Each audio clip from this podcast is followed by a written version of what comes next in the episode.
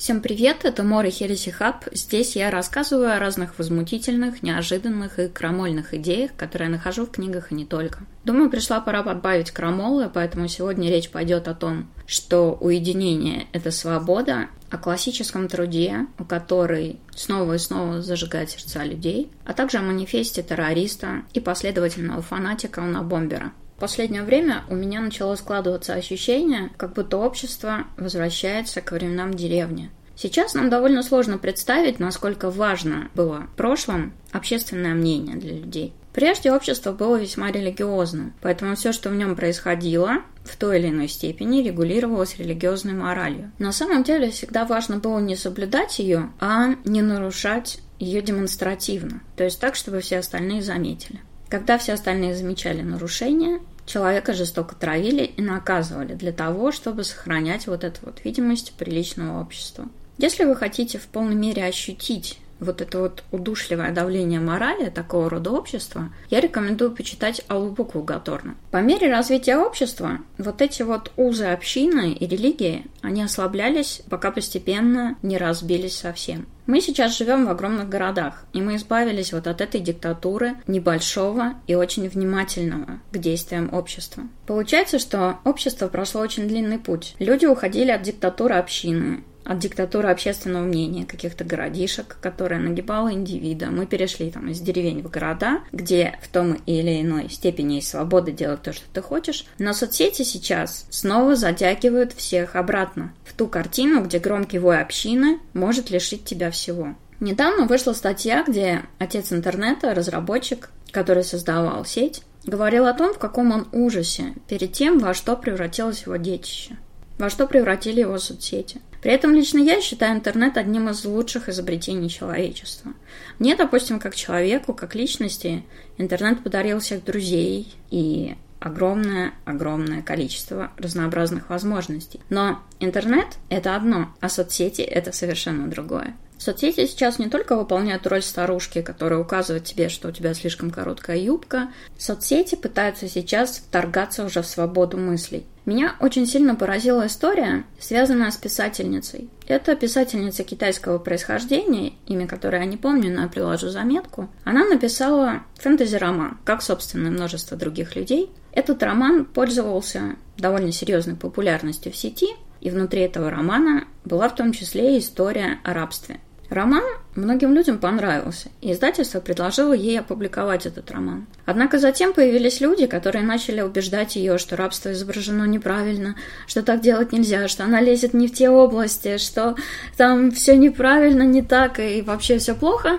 И девушка самостоятельно отозвала роман из печати.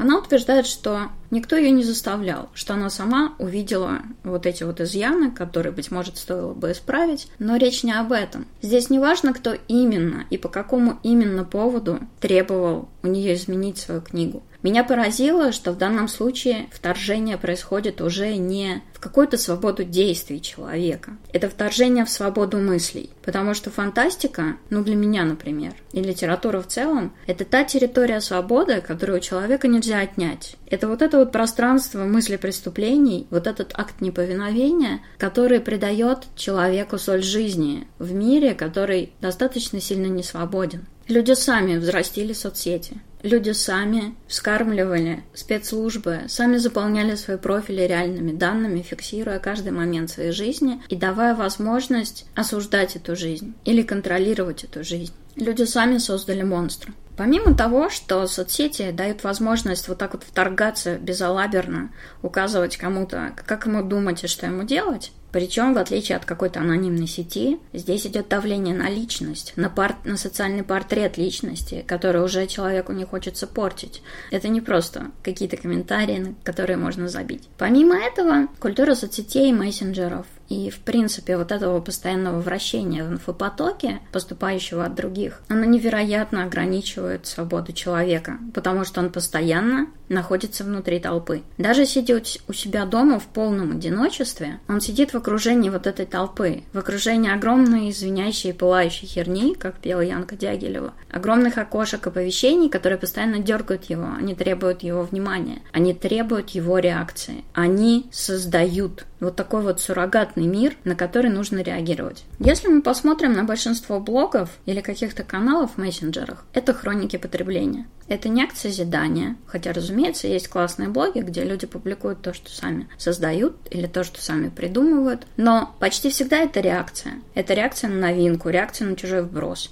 То есть это навязанное извне другими людьми, толпы, необходимость высказать мнение, которое просто транслирует сообщение «я вот, я тоже, я тут, я такой же, как все». Но для человека совпадение его мнения с большинством или необходимость отталкиваться от этого большинства, противопоставлять себя ему постоянно, это признак глубокой несамостоятельности. Это такое вот постоянное давящее сосуществование с невидимой толпой, на которое жалуются множество людей в блогах, инсты или там ведущие каналов. Для примера можно взять самый свежий инфоповод. Реклама Рибок с довольно странным слоганом который одни называют дерзким, другие там называют ужасным. Это абсолютно не важно. Важно, что волна проходит по инфопространству, и это навязано извне волна. Большинство из людей, которые высказывают мнение по поводу этой рекламы, включая меня, например, они не покупают рибок и, возможно, даже вообще не носят кроссовки и не покупают их. Им наплевать на участников процесса и на рекламу как таковую. Но при этом давление вот этого информационного фона, оно заставляет человека сформировать это чертово мнение по поводу, который не рождается внутри, а навязывается извне. Это типичный пример влияния окружения. Это прогиб под чужую повестку, под чужих абсолютно неизвестных тебе людей. Кстати говоря, сходная ситуация происходит с людьми и в парах, и в каких-то дружеских коллективах, и в любых группах вообще. Например, часто бывает, когда люди встречаются, и они еще очень молоды, у одного из них может не быть твердого мнения по каким-то вопросам. И поэтому человек просто перенимает воззрение того, у кого в паре они есть. И часто бывает так, что до расставания один из участников пары, он может даже не осознавать, например, какая музыка ему нравится какие фильмы он хочет смотреть. Просто потому, что он перенимает вкусы другого человека. И здесь есть такой важный тезис. Начнем с того, что человек среди других людей внутри какого-то коллектива, даже случайного, и человек наедине с собой – это абсолютно разные люди. Часто они даже ведут себя по-разному. Я, как и очень многие психологи и ученые, постепенно пришла к мнению, что для того, чтобы осознавать свои желания и себя как личность, абсолютно необходимы периоды уединения периода полного отключения вот, от общества, от какого-то давления, от других людей, включая друзей в том числе. Я помню, что Генри Торо в своей книге «Олден», которую я читала в декабре, писал, что только после того, как мы потеряемся, или вернее потеряем весь мир, мы как раз и начинаем обретать себя, мы начинаем понимать, где наше истинное место. Очень многие люди не имеют места для уединения. И лично для меня, например, это катастрофа, потому что я не могу находиться в обществе постоянно. Мне необходимо обдумать какие-то вещи наедине с собой. Но я знаю, что очень многие люди живут друг с другом, уткнувшись в однокомнатных квартирах, и, собственно, именно это вызывает агрессию и не дает возможность разобраться, что именно человеку нужно. Потому что он всегда находится под влиянием других. Он всегда находится в какой-то социальной ситуации, а не сам по себе. Исследователь агрессии Конрад Лоренс писал, что рост агрессии очень сильно возрастает без личного пространства. Это касается и людей, и животных. А сейчас получается следующее. Информационное пространство, оно тоже становится частью личного пространства. И наоборот, личное пространство человека понемногу становится всеобщим. У него все меньше остается места для тайны, у человека остается все меньше возможностей власти над своей собственной жизнью. Сейчас он теряет и власть над информацией о ней. Совершенно потрясающим примером такой истории является книга Майкла Харриса «Со всеми и ни с кем». В этой книге Харрис описывает ощущение человека, очень похожего по возрастной группе на меня. То есть это человек, который отчетливо помнит мир до эпохи соцсетей, но при этом невероятно сильно встроен в сеть и зависим от нее точно так же, как люди, которые жизни без интернета не знали. Такое промежуточное положение, оно периодически создает очень странные эффекты, очень странное мировосприятие, позволяет сравнить образы жизни до и после. Майкл Харрис работал редактором крупного интернет-портала. Насколько я помню, это был новостной интернет-портал, а, соответственно, быстрота реакции, постоянное нахождение вот в этом инфопотоке, постоянное нахождение в толпе, в каком-то огромном средоточии мнений и новостей, оно для него было ежедневной повесткой дня. По сути, постепенно Харрис понял, что у него вообще нет личного пространства. Он постоянно находился за ноутбуком, за смартфоном или за своим компом. Он постоянно находился в окружении огромного количества окон информации. На все он должен был отвечать, на все он должен быть, был как-то реагировать. И у него просто не оставалось времени ощутить, что такое, собственно, жизнь. Потому что он постоянно находился вот в этой навязанной повестке. Неудивительно, что Харриса очень быстро начало корячить, как, в общем, это происходит со множеством людей сейчас. И Харрис решил совершить такой подвиг в его, в его представлении. Он решил отказаться от интернета на месяц и посмотреть, как изменится его жизнь. В то же время он беседовал с различными неврологами, изобретателями, писателями, философами о проблеме, которая его очень сильно беспокоила. В поисках пути к удовлетворенности, к какому-то уединению, к нахождению себя, Харрис метается на протяжении всей книги. И он пишет о том, что сейчас как никогда прежде не придавалось столько внимания вот этой пустой болтовне, вот этому постоянному какому-то формированию мнения о том, в чем человек не разбирается. То есть информационное принуждение человека постоянно тусоваться вот в этой толпе, постоянно формировать какие-то реакции на идиотские инфоповоды. Он говорил, что в жизни, безусловно, всегда хватало абсурда. Но сейчас иногда начинает казаться, что именно постоянно нести околесицу, обсуждать какую-то чушь – единственный способ общения. И, разумеется, раз мнения стали такими важными, раз мнения стали такими всеобъемлющими, стоит только объединить набор мнений какой-либо группы, какой-либо толпы, как этот шквал способен погребать под собой людей и уничтожать их жизнь. Поэтому лучшее, что может делать любой человек, это принудительно периодически отделять себя от нее, уходить в леса, оставаться там наедине с собой, агрессивно защищать свое личное пространство от вторжения. Любопытно, что в своем походе Майкл Харрис вдохновлялся Генри Тора и его книгой «Жизнь в лесу». Для американцев эта книга очень-очень известна, и поступок Генри Тора вдохновляет очень-очень многих людей. Люди, которые ищут уединения, которые хотят преодолеть вот этот вот кризис, когда постоянно кто-то на тебя влияет, кто-то от тебя чего-то требует, они очень часто обращаются к этой книге, и надо сказать не зря, потому что «Жизнь в лесу» очень-очень поэтична. В ней присутствует умиротворение и спокойствие, которое на фоне постоянной деркотни и принуждения тебя к диалогу кажется очень ценным. Генри Торрес совершил довольно странный поступок для человека своего круга. Он решил пожить вне светского какого-то общества и, наверное, вне общества вообще. Поселился в лесу, построил себе своими руками небольшой домишко. Он прожил там в течение двух с лишним лет. При этом он выращивал себе бобы, пек хлеб, писал свои записки, сидел у залитого солнцем порога среди сосен, орешника и сумаха, в блаженной задумчивости наблюдал за природой и периодически общался с людьми, которые приходили к нему а приходили к нему в его хижину на берегу озера достаточно многие люди, начиная от его друзей, которые хотели посмотреть, что вообще мужик там делает, и заканчивая просто какими-то путниками, с которыми он вел диалог. Он хотел узнать, каково это – полностью обеспечивать себя, ну, почти полностью, скажем так, потому что он плотничал и помогал людям в селении, хотя жил на отшибе. В цели Тора не входила какая-то мизантропия или полная изоляция себя от людей. его цель входила ощущение полной жизни,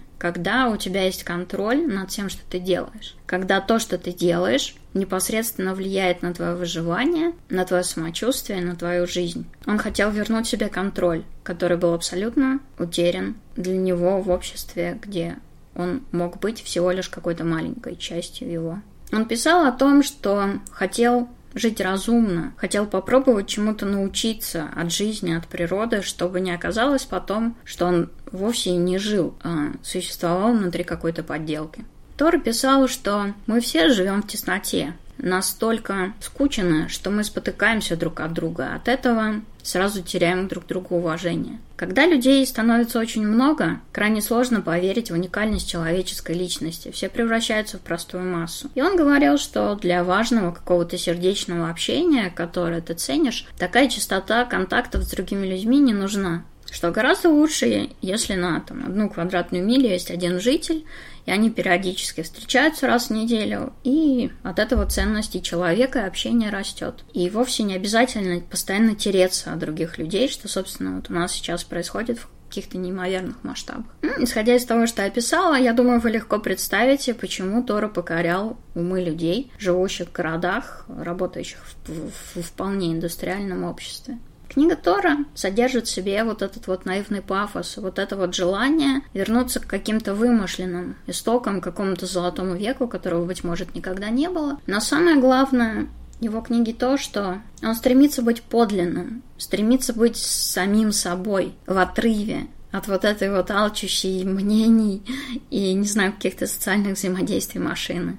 Забавно, кстати, что в этой старой книге, которую вы тоже можете почитать. Я не скажу, что книга дико увлекательная, потому что большую часть Тора описывает, как он выращивал какие-то растения, что он вообще делал, кто к нему приходил. Но эта книга дарит ощущение спокойствия, полного удовольствия собой, в котором пребывает Тора, и которая сейчас так трудно достижима. Так вот, Тора, кроме этого, говорила про новости, что довольно забавно, несмотря на старый возраст книги. Он говорил, что для философа, понявшего, как вообще развивается жизнь, все вот эти так называемые новости – это не что иное, как просто сплетни. А те, кто их читает, жаждет, это просто старые кумушки, которые хотят потолковать за чашкой чая. Но при этом многие ждут этих сплетен с жадностью. И Сейчас это очень легко наблюдается. Да, мы все интеллектуалы, может быть, мы все там развитые люди, у нас есть высшее образование, но когда люди начинают общаться в соцсетях или в мессенджерах заметна вот эта тенденция, вот эта жажда получить вот какой-то вброс, какой-то жареный факт, обсосать его, хотя он абсолютно никак не влияет на жизнь людей вообще и, быть может, очень-очень-очень далек от нее. Для того, чтобы избавиться от всего этого, жизненно необходимо периодически оставаться одному, оставаться вот в этом ощущении, быть может, какой-то скуки, но полного одиночества, в котором человек может нащупать вот эти вот свои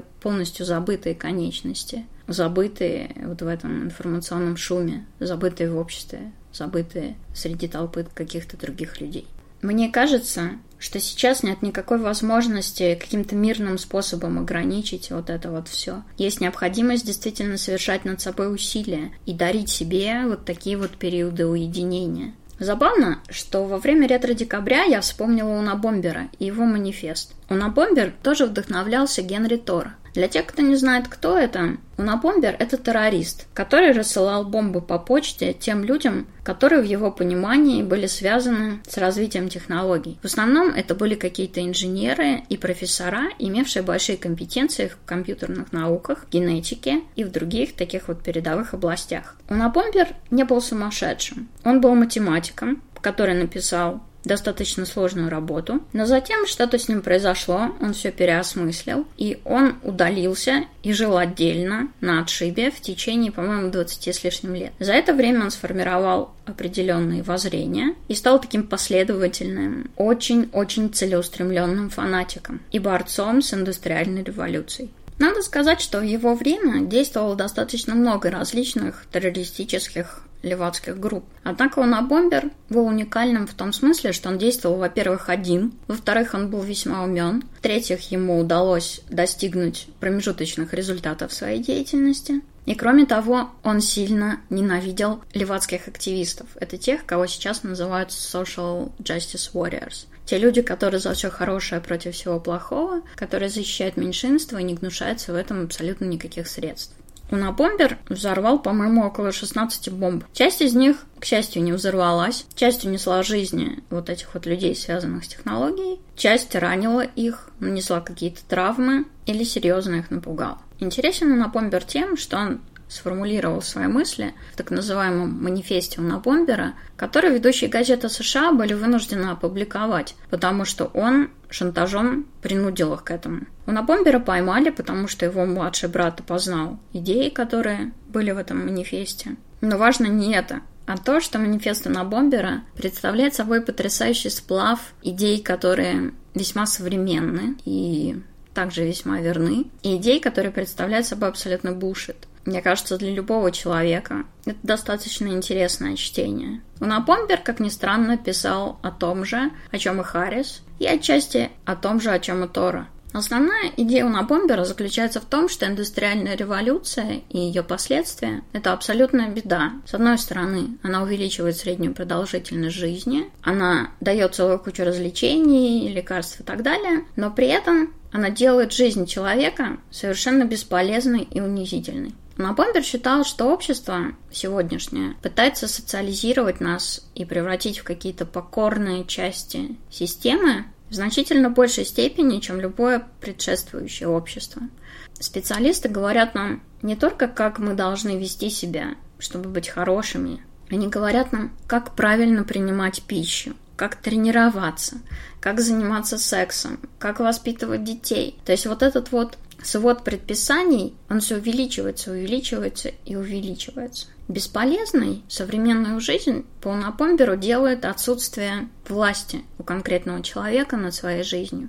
Напомбер считала, что власть состоит из четырех элементов. Это цель, которую ставит перед собой человек, усилия, которые обязательно должны прилагаться для достижения цели, и, собственно, само достижение цели. Плюс к этому это элемент независимости. То есть человек не просто ставит цели, прилагает усилия и их достигает, но при этом он сам определяет, как это делать, и он не зависит в этом от других людей. Но Помпер считал, что все это в нашем обществе сейчас отсутствует и заменено так называемой суррогатной деятельностью. Такой деятельностью, которая направлена на какие-то искусственные цели, которые нужны, ну просто потому, что людям нужно иметь какую-то цель, иначе они начинают сходить с ума, маяться, безумствовать и не получают никакого удовлетворения от жизни. Но Бомбер считал, что индустриальное общество требует от нас каких-то совершенно ничтожных усилий, чтобы удовлетворить свои базовые материальные потребности. Достаточно сходить поучиться, потом немножечко поработать и прикладывать вот эти небольшие постепенные усилия, чтобы держаться на работе. И в итоге единственное необходимое качество человека – это простая покорность. Об этом забавно думать, но я, как руководитель IT-проектов, работавший в целой куче разнообразных компаний, очень часто видела множество профессий и рабочих мест, которые необходимы исключительно для того, чтобы просто человеку дать занятость. Если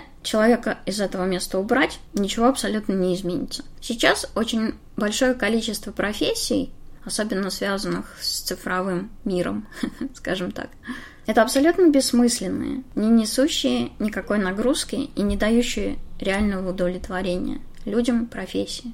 В крупных компаниях, гигантских концернах, которые имеют множество филиалов по всему миру, часто человеку, чтобы удержаться на своей позиции, вовсе не нужно обладать какой-то квалификацией исключительной. Там действительно требуется всего лишь простая покорность. С одной стороны, это неплохо, потому что человек особо не парится, и у него есть деньги на то, чтобы заниматься чем-то другим. С другой стороны, это заставляет человека в глубине души ощущать себя жалким и никчемным, и ведет его к депрессии и ощущению бессмысленности его жизни. А Набомбер считал, что большинство людей посредством вот этого процесса власти, то есть обладания какой-то конкретной важной целью, осуществление именно самостоятельного усилия, чтобы ее достигнуть, и достижение этой цели, только за счет этого они приобретают чувство собственного достоинства, вот эту вот уверенность в себе, ощущение власти над миром. Когда у кого-то таких возможностей не существует, последствиями для него становится тоска, деморализация, там, комплекс неполноценности, враждебность, чувство вины за то, что он такой лох, там, тревога и все что угодно. Так вот, Бомбер писал, что в современном индустриальном обществе естественные человеческие потребности удовлетворяются ну, практически сами собой. Человеку не приходится бороться за выживание, и в итоге все цели, которые ставятся перед ним, это искусственно созданные цели. Все потребности, большая часть потребностей, которые у него возникают, это искусственно созданные потребности. Он назвал такую деятельность, которая вот совершается человеком ущербно, но при этом не несет никакого реального смысла и не дает ему вот ощущения власти, суррогатной деятельностью. Унабомбер считал, что вот это вот безусловное удовлетворение потребностей на самом деле не приносит людям счастья, потому что нарушает основную необходимость человека, потребность в безопасности. Вот это вот чувство безопасности, которое рождается как раз, когда мы делаем что-то важное.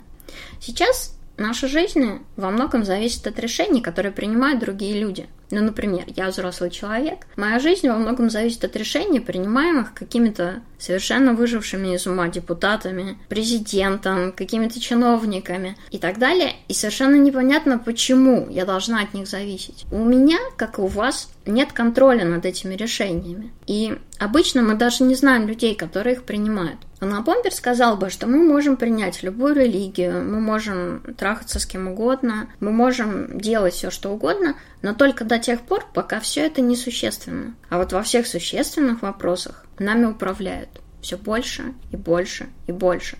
Причем часто это происходит спонтанно, не потому что так хочет кто-то, а потому что индустриальная система развивается в этом направлении, в направлении ограничений свобод конкретных индивидов. У Напомпера явно было очень сильное стремление к свободе и к независимости. Его очень раздражали аргументы в духе, что общество должно найти способ дать людям вот возможность сделать что-то важное. Он говорил о том, что ценность такой вот возможности никчемна, потому что ее дает общество что людям не приносит удовлетворения то, что им дают. Людям нужно самим создавать или находить вот эти вот возможности достигнуть своих собственных целей. А до тех пор, пока система, пока общество, государство дает возможности, оно просто держит их на поводке. Свобода в его смысле означает не обладание властью над какими-то другими людьми, а обладание властью управлять обстоятельствами своей собственной жизни. Это то, к чему стремился Генри Тора, то, что стремился заново найти Майкл Харрис. Потому что человек не обладает свободой, если кто-то имеет власть над ним, если кто-то ее, ее дает, пусть даже очень благожелательно и снисходительно. Но Бомбер признавал, что раньше дела с правами человека обстояли так себе – но при этом он писал, что одновременные средства контроля над личностью были очень слабы. Так же, как, например, Насим Талеб, Набомбер писал, что новый тип общества не может быть заранее спроектирован, что каждый раз, когда мы что-то изобретаем и двигаемся вперед, не существует возможности предсказать последствия, как технология изменит общество, и будет ли она функционировать так, как замышляли инженеры. Интересно, что манифест на бомбера звучит очень современно в том смысле, что он считал, что система пытается решить проблему вот такого положения дел, бессмысленности какой-то деятельности людей, использованием пропаганды, чтобы заставить людей хотеть тех решений, которые уже принимаются за них. Я тут не говорю, хорошо это или плохо, мне, честно говоря, плевать. Важен механизм.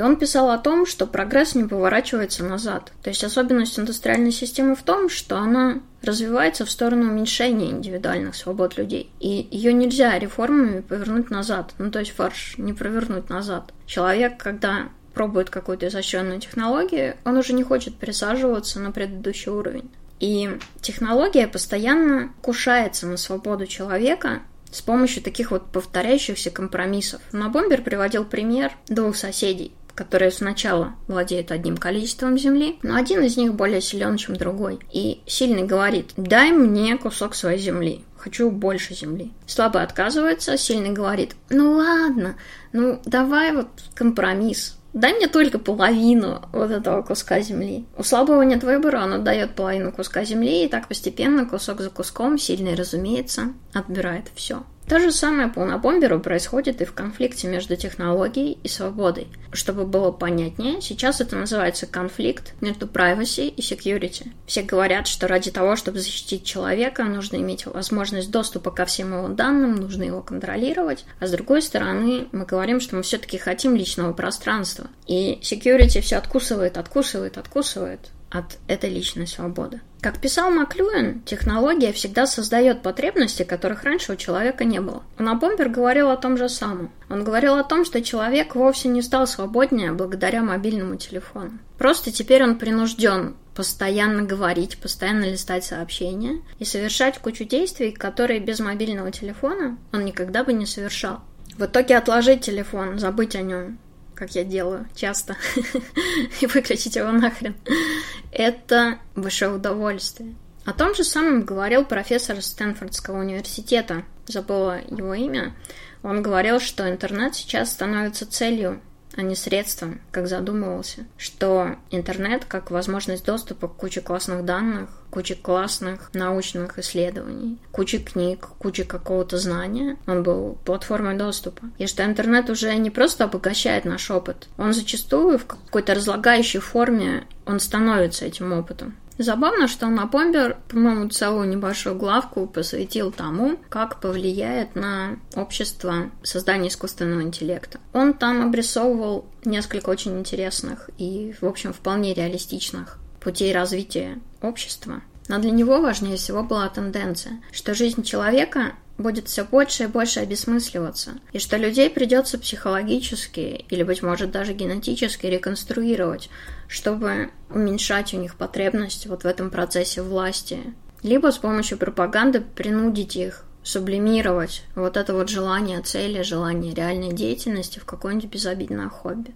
Разумеется, Анабомбер во многом был неправ. Все способы выхода, которые он видел, это просто уничтожение индустриальной системы и возвращение к жизни каких-то маленьких, небольших групп на лоне природы. Он был готов на все, чтобы уничтожить индустриальную систему, и, разумеется, он был абсолютно не способен с ней бороться. Определенная какая-то мощь и обаяние его манифеста кажутся особенно забавными, когда ты сравниваешь их с жалкими попытками взрывать отдельных профессоров, при том, что весь мир двигается в огромном порыве вперед. Но его неправота в методах и каких-то конечных выводах вовсе не означает, что конкретные частные положения его манифеста неверны. Человек свободен только вне толпы. Человек свободен тогда, когда он сам совершает что-то, производит что-то, двигается к своей цели. Все, что отвлекает вас от этих процессов, по большей части бессмысленно и не нужно. Я считаю, что каждый должен устраивать себе время изоляции от общества в любой его форме, в том числе и цифровой. Только сопротивление вот этому вот шуму, вовлекающему тебя в толпу, дает возможность заняться тем, что важно именно для тебя. Но самое главное, дает возможность понять, кто ты вообще есть. Только будучи периодически в одиночестве. Можно разобраться с тем, чего ты реально хочешь. Любое, даже самое доброжелательное, постоянное влияние делает человека глухим к тому, что вот ему реально необходимо. Поэтому отдыхать нужно от всего. И от интернета, и от мессенджеров, и от своих коллег, и от своих приятелей, и от своих любимых, и от своей семьи, и от своих детей. Обязательно необходимо время, которое посвящено только одному конкретному человеку. Так что находите время, чтобы быть в одиночестве, читайте странные старые манифесты. Это был Амор и Хереси Хаб. Всем пока!